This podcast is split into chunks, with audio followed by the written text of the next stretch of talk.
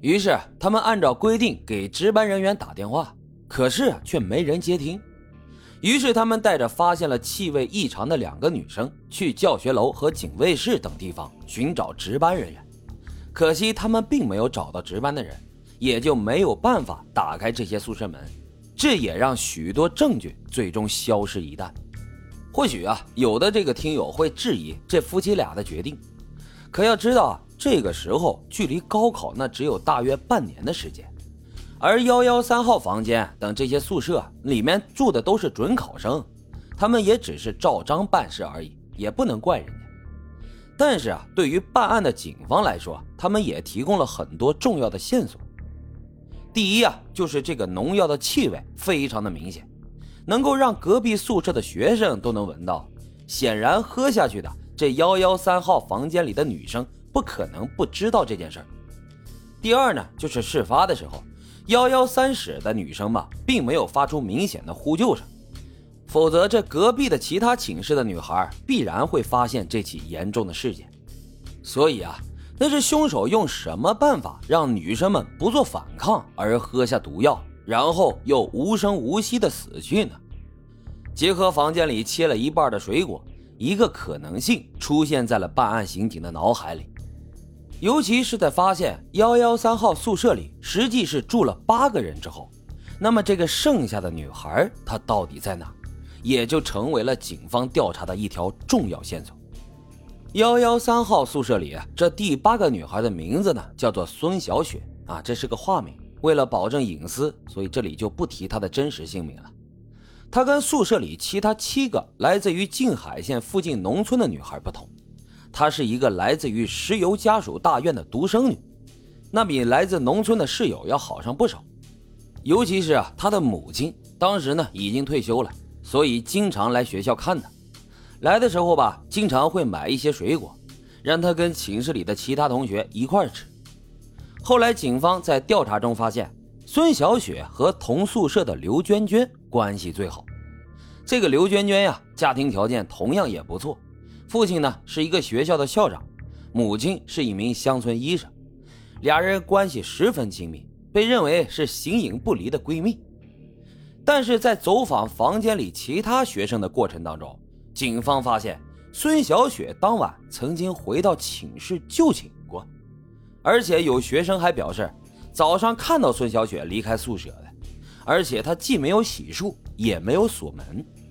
也就是说，早晨警方所看到的可怕景象，让位于幺幺二号房间里两名女生都无法忍受的奇怪气味，孙小雪居然跟他们共处了一整晚。处在那种情况下，却没有首先报警，这也让警方迅速行动起来，来寻找这名宿舍里的第八个人。很快，警方就有了收获，发现他的时候，他正在从容地散着步，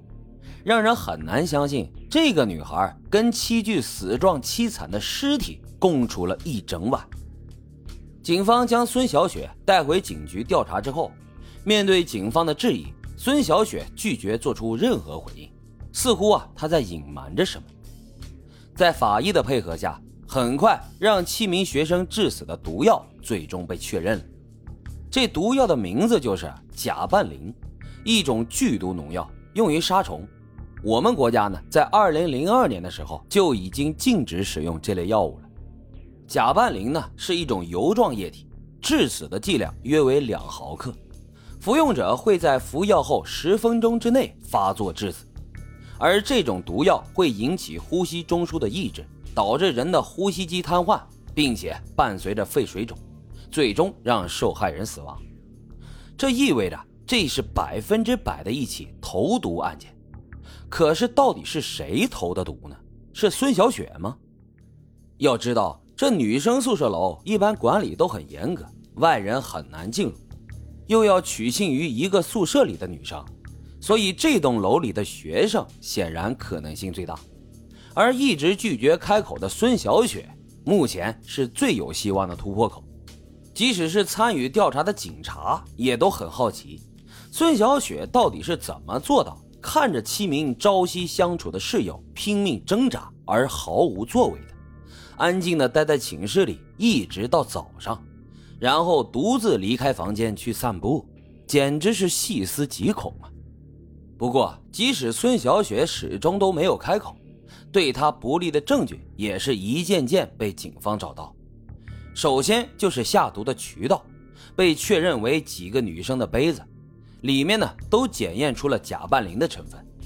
而这个杯子上又很巧合的都沾上了孙小雪的指纹，而且死亡女孩的呕吐物中还检测出了苹果的成分，这与桌上切剩下来的那个苹果也相吻合。按照刑警的推测，死去的女孩在服用了甲拌磷之后，因为味道难闻，所以就吃了水果。可以推测。有人打掩护，是在假扮林发作的过程当中，其他寝室的学生没有听到呼救声的原因之一。